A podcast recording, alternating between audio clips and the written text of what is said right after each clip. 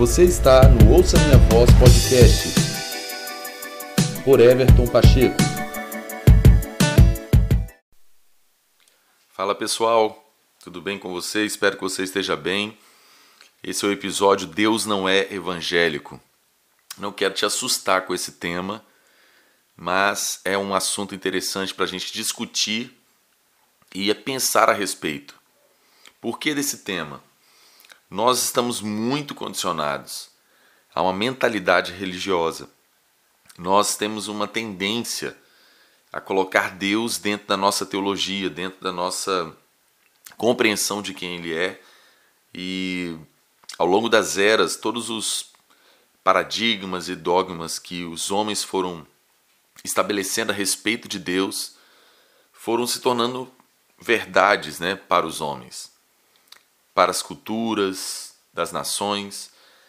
E falando propriamente sobre a igreja, nós evangélicos nos tornamos PHDs em querer explicar Deus, em querer colocar Deus dentro da nossa denominação.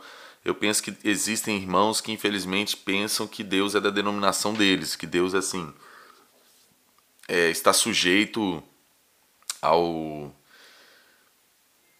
ao cronograma, a tudo aquilo que aquela denominação estabeleceu como, como costume. E infelizmente a nossa mente religiosa é, quer limitar Deus a essa nossa esfera de entendimento. E a gente precisa compreender que isso é impossível. Deus ele é eterno, Deus ele, ele é o grande eu sou que sou, ele não tem ele não tem fim, ele é a própria criatividade, a própria ciência, a própria sabedoria, a própria verdade. E de fato é impossível colocar Deus dentro de uma de uma caixa, dentro de uma mentalidade, dentro de uma verdade, né, baseada na sabedoria humana. Não há como. É impossível. E fato é que Deus não é evangélico, ou seja, Deus ele não está limitado a esse contexto judaico, ele não está limitado à esfera da igreja evangélica. E quando eu falo sobre isso, eu não estou dizendo contra a igreja evangélica, não é? Não estou dizendo contra é, os judeus, de maneira nenhuma. A minha intenção é só ressaltar a infinita grandeza de Deus, a infinita soberania de Deus e a infinita autossuficiência de Deus, absoluta, inquestionável autossuficiência de Deus e para ressaltar que nós não temos como limitar a grandeza de Deus. Bom, eu quero ler um texto aqui para trazer um fundamento sobre o que eu estou falando e você vai me entender melhor onde eu quero chegar com esse episódio. Malaquias capítulo 1, verso 11 é um texto muito interessante, muito poderoso sobre isso que eu estou mencionando. O contexto desse capítulo 1 e desse versículo 11 é quando Deus estava dizendo para os judeus, através do profeta Malaquias, que eles parassem de oferecer sacrifício, que eles parassem de fazer o que eles faziam no templo, que eles deixassem de apresentar ofertas, de acender o fogo do altar. Deus vai até mesmo dizer que era, era melhor que eles fechassem a porta do templo, para que não tivesse nenhuma atividade lá, porque o sacerdócio estava corrompido. No verso 11 ele diz o seguinte: Pois do Oriente ao Ocidente Grande é o meu nome entre as nações. Em toda parte incenso é queimado e ofertas puras são trazidas ao meu nome, porque grande é o meu nome entre as nações, diz o Senhor dos Exércitos. Então veja que, na hora que Deus, no verso 10, Deus está dizendo para o povo, para os sacerdotes, o seguinte: Ah, se um de vocês fechasse as portas do, portas do templo, assim ao menos não acenderiam o fogo do meu altar inutilmente. Não tenho prazer em vocês, diz o Senhor dos Exércitos e não aceitarei as suas ofertas. E aí então ele fala no verso 11: Pois do Oriente ao Ocidente, grande é meu nome entre as nações, em toda parte incenso é queimado e ofertas puras são trazidas ao meu nome. Que coisa espetacular, que choque foi para os sacerdotes judeus ouvirem isso através do profeta Malaquias, o próprio Deus dizendo: Fecha a porta do templo, não acende o fogo do altar, porque eu não tenho prazer em vocês e na oferta de vocês. E aí Deus vai dizer que do norte ao sul, né, do ocidente ao oriente, é, de toda parte, de todas as nações, incenso e ofertas são trazidas ao nome dele. Isso com certeza foi um choque. Ou seja, Deus estava dizendo: Eu não recebo adoração somente de vocês, judeus. Você já parou para ler esse texto? Já parou para pensar no que Deus está dizendo? Olha como isso confronta a nossa mente evangélica, a nossa mente religiosa, a nossa mente denominacional. Olha como isso aqui é um, um, um, um confronto para esse nosso tipo de mentalidade de querer é, subjugar Deus, a nossa teologia, a nossa denominação, a nossa cultura evangélica.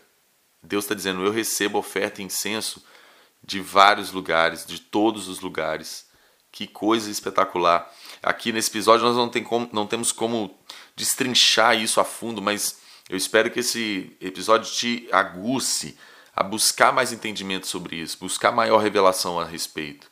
Porque nós temos que destruir esse selo de mentalidade religiosa em nossa mente que limita Deus no aspecto do que nós alcançamos do que Ele é. Não limita Deus, porque Ele é o Todo-Poderoso, Ele não é evangélico. Deus existe antes da distinção de evangélico, católico, protestante, seja o que for. Deus existe antes de todas as religiões, muçulmana, islâmica, hindu. Deus existe antes disso tudo. A, a criação do homem está além de todas essas esses títulos é, religiosos, essas é, culturas religiosas. Deus está acima e além de tudo isso. É, é nesse aspecto que eu quero tocar. E, e, são vários textos, quando você vai lendo as escrituras com atenção sobre esse, esse prisma, você vai vendo como que Deus não está não tá sujeito ao que as nações, os próprios judeus e, enfim, todas as culturas estabelecem a respeito da divindade. Deus não está.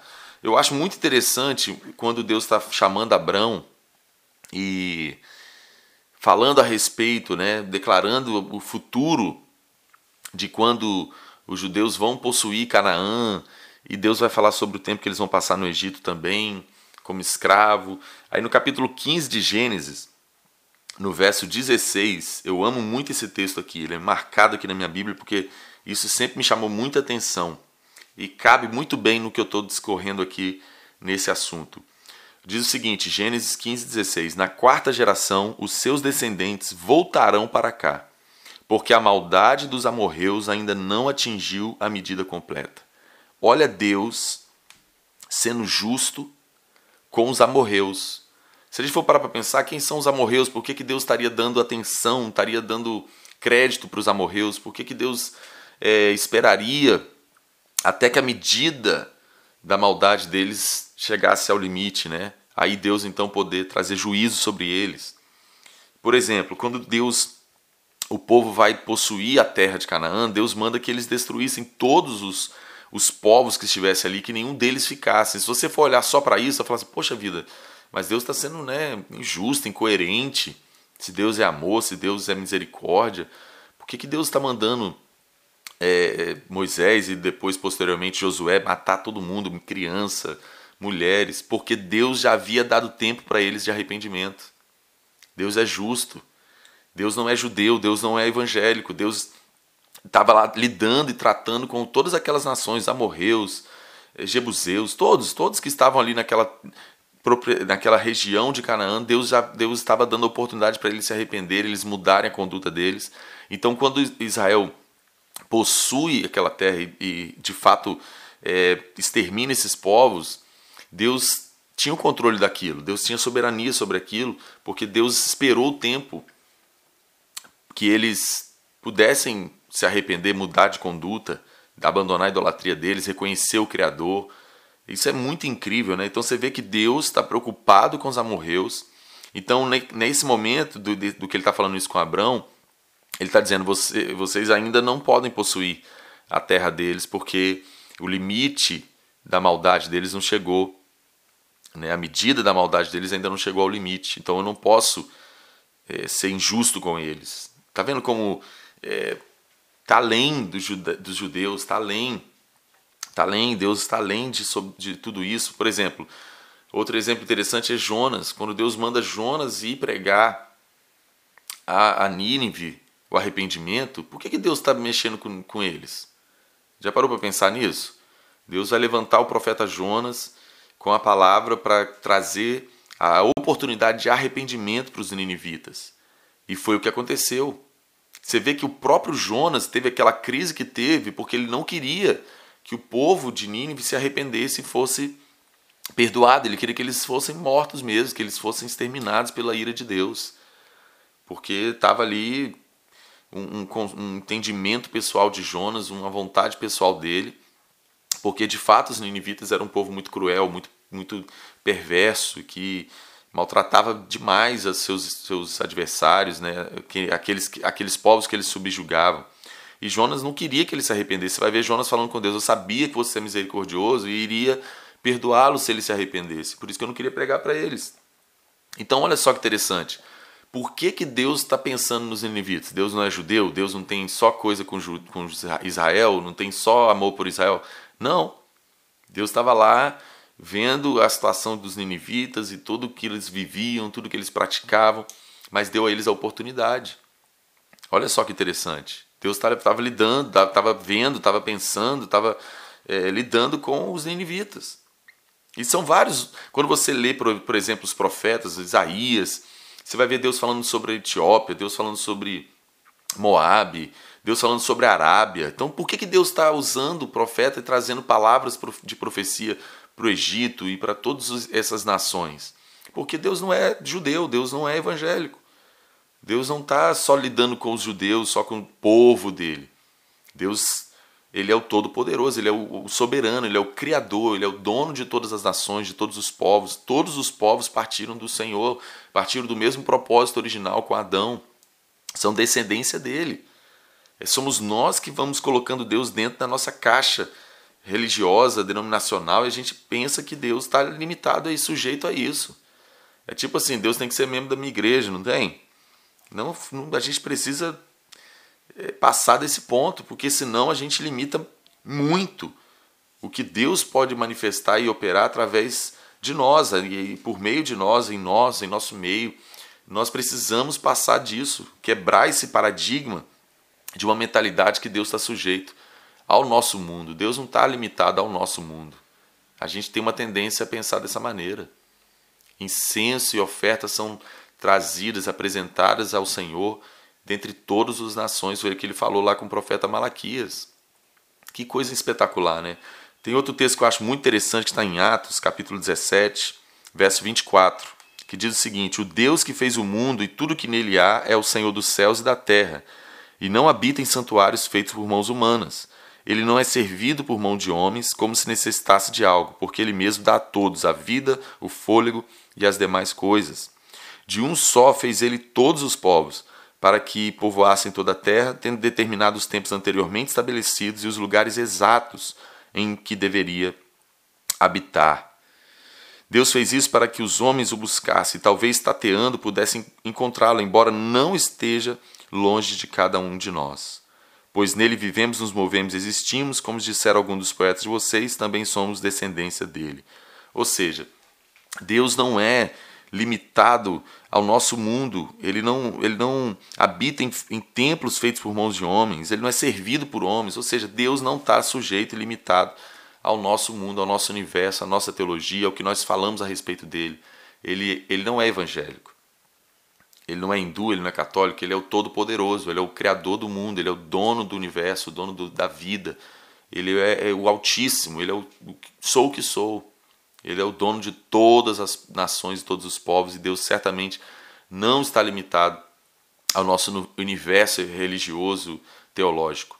Ele está acima de tudo isso. Então, meu objetivo com esse episódio é fazer você enxergar isso, ser despertado para essa verdade, para que você não limite Deus ao seu mundo, ao seu universo, ao seu, à sua compreensão. É para que você permita que Deus seja quem Ele é, em toda a sua infinita grandeza, e isso certamente vai trazer um impacto e benefício tanto para a sua vida como os que, os que estão à sua volta, porque você está é, dando a liberdade de Deus de se manifestar como Ele é, independente da sua, sua medida de crença e de conceito. Nós precisamos avançar nisso. Para a glória de Deus. Deus é, é, é, maior do que tudo que nós pensamos e que nós é, conhecemos. Paulo disse isso, que em parte nós conhecemos e em parte profetizamos. O próprio Paulo, que recebeu tanta revelação do Senhor, né, da, da nova aliança. Então, a gente precisa crescer nisso. Esse episódio é para te aguçar a buscar mais entendimento sobre isso, para que possamos dar a Deus o lugar que é devido. Que o Senhor te abençoe e até um próximo episódio em nome de Jesus.